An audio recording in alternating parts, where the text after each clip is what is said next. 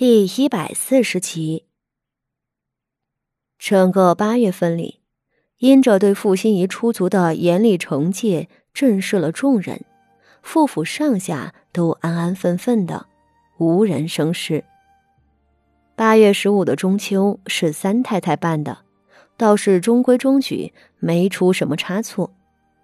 八月十五之后，傅锦仪本来以为天会凉下来。结果随后的三日，当真是热浪滚滚，还没有下雨，差点没把他闷死。这三天过后，天气却又骤然的冷下来，一冷一热之间，傅锦仪毫无悬念的患了风寒。这一病可好，浑身哪里都疼，硬是窝在屋里七八天没有出门。他唯想做点秀活打发时间，谁知一做就头疼。他闷闷的躺了好几日，唯有听着七夕和他说外头的消息，能稍微解闷儿。七夕带回来的消息，多半是谢氏和三太太两人斗法的趣事。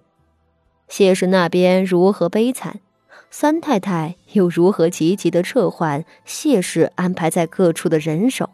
两人掐得热火朝天，而每日为爱女傅家怡伤心的谢氏，显然状态很差，不是三太太的对手。而在八月底的时候，七夕带回来另一个不同寻常的消息，是有关傅心怡的。八姑娘，您不知道，老夫人是真的动了大怒了。真没给六姑娘一个铜板。唉，现在也不能叫六姑娘了。傅心怡她被扔在了京郊一个陌生的村子里，附近也没有咱们府的庄子。其实扔在村子里也是好事，若是扔在车水马龙的地方，她一个十三岁的姑娘，怕是很快就能让歹人掳走了。只是啊。这傅心怡到底是命不好。他被扔下之后，为了活命，便谎称是淮南人，家乡发了洪水后逃难来的。他在那村子里乞讨了两日，实在是活不下去，就卖身进了村中地主家里做婢女。只是这婢女也不好做，她娇养了一辈子，哪里会干粗活？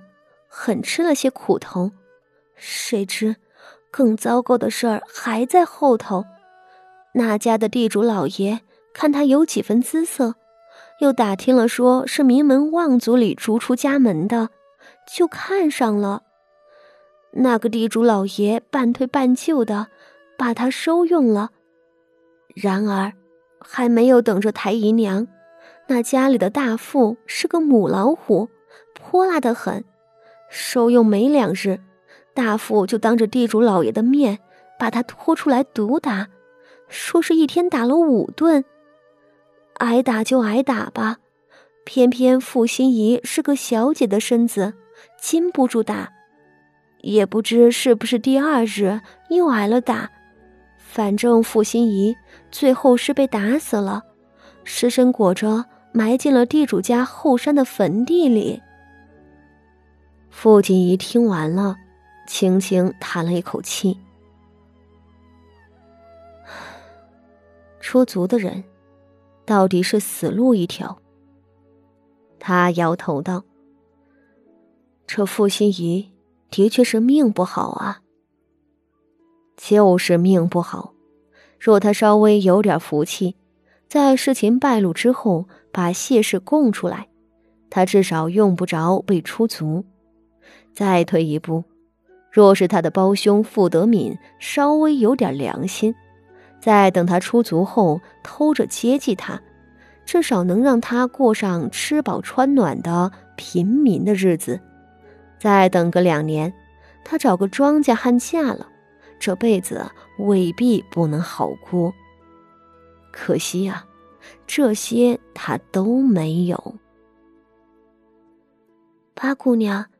您看傅心怡死的这样惨，您说，那些丧了良心、害他至此的人，应该也会有报应的吧？